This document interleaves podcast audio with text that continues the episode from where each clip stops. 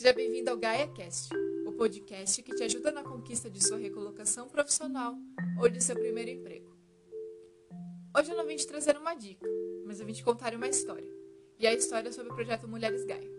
Para começar, eu vou apresentar a criadora do projeto.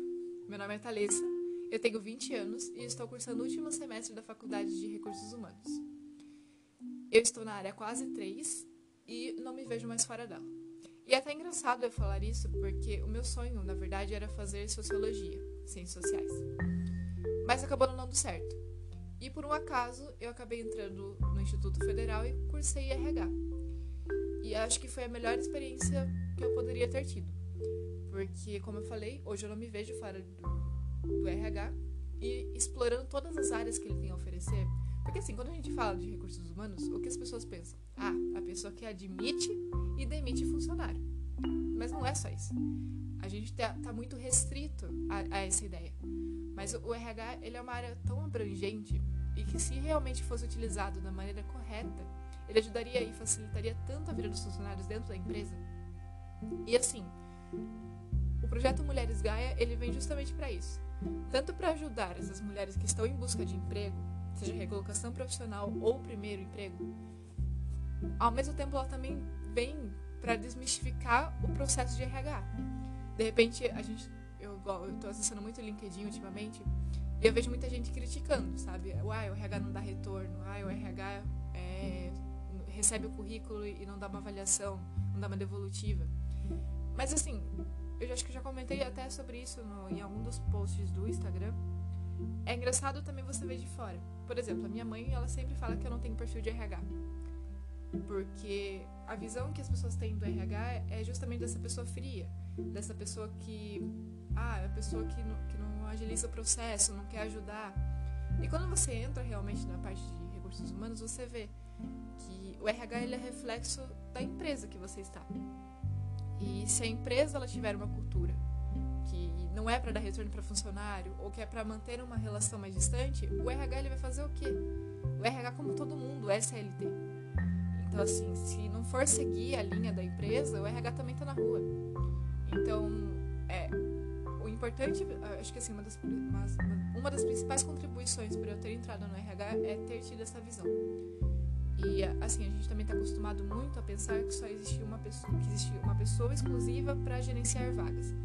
Mas se você realmente está dentro da RH ou se você acompanha um pouquinho, você sabe que hoje em dia os profissionais de RH eles não fazem só recrutamento e seleção.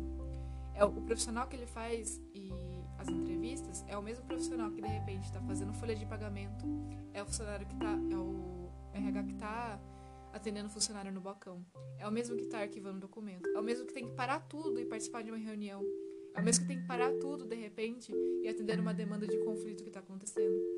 Então assim, é, ah e outra coisa, inclusive, muitos RHs não têm 10 pessoas trabalhando tá? É, geralmente são uma, duas e no máximo três, sabe? E isso eu não estou falando nem de empresas é, pequenas, eu estou falando realmente de empresas pequenas a médio porte. Então, acho que uma, uma dos objetivos até do projeto Mulheres Gaia é justamente isso. Quebrar a visão do que as pessoas têm do RH, sabe? De um RH mais próximo, que é realmente o que o RH ele deveria ser. E é o que está tentando se tornar eu criei o projeto porque na verdade eu sempre quis fazer alguma assistência para ajudar mulheres. E eu nunca pensei que eu pudesse um dia cursar RH e pudesse unir isso com a vontade de fazer um projeto. Então, a pandemia, né? Ela, eu vejo que ela tem encorajado muita gente para fazer alguma coisa que antes tinha medo e era o meu caso. Eu sempre tive vontade, mas eu nunca consegui colocar isso e tirar fora do papel.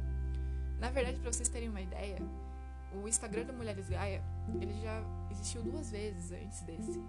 Então, assim, primeiro era o nome Incompany RH, que era uma consultoria, e eu excluí a conta. Aí eu criei uma segunda conta já com o nome Mulheres Gaia, não divulguei para ninguém, porque eu morria de medo de alguém descobrir que eu estava fazendo isso, e, e excluí de novo a conta. E aí, em abril desse ano, eu resolvi criar Instagram. E tá dando certo, porque, olha, por mais que seja 300, a gente já alcançou essa semana 300 seguidores, Mas por mais que sejam 300 seguidores, já é um número muito alto. Por quê? Eu vejo assim, que no começo, lógico, era a, os amigos e a família apoiando, né?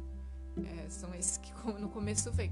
Mas aí você vê que tá surgindo gente que não tem nem seguidor em comum com você, sabe? Você vê que a gente, sei lá, de outro estado e às vezes de outra região. E eles estão seguindo você e ainda fazendo perguntas, porque sabe que você tem um conhecimento que você pode passar para essa pessoa é muito importante. E eu descobri também com isso que eu tenho três sonhos profissionais. O primeiro é que esse projeto ele alcance cada vez mais pessoas, né? No caso, mulheres, que e depois que, né, que passar essa pandemia, que a gente consiga retornar em forma presencial e levar esse projeto em forma de palestras, em forma de consultoria e tudo de maneira gratuita.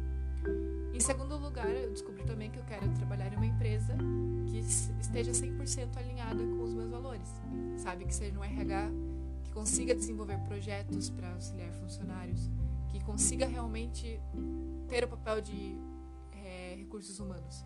Ah, e só um, um detalhe também, o que eu gosto muito de falar em todos os trabalhos praticamente da faculdade, é que o termo recursos humanos ele já está deixando de ser usado.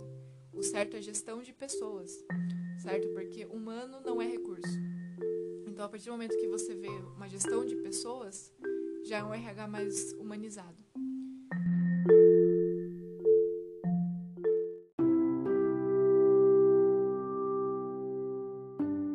E o terceiro sonho ou meta, né, como a gente queira chamar, seria que eu também conseguisse montar minha própria empresa que estivesse 100% alinhada com os meus valores.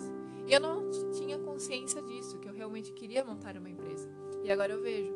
E é justamente por conta também do projeto Mulheres Gaia. E é, essa é a questão, sabe? Começa do zero, mas tira do papel alguma coisa. E, e mesmo assim, eu percebi também que o meu sonho não é ser, ser CLT para sempre. Mas para quem quer, se atualiza, sabe?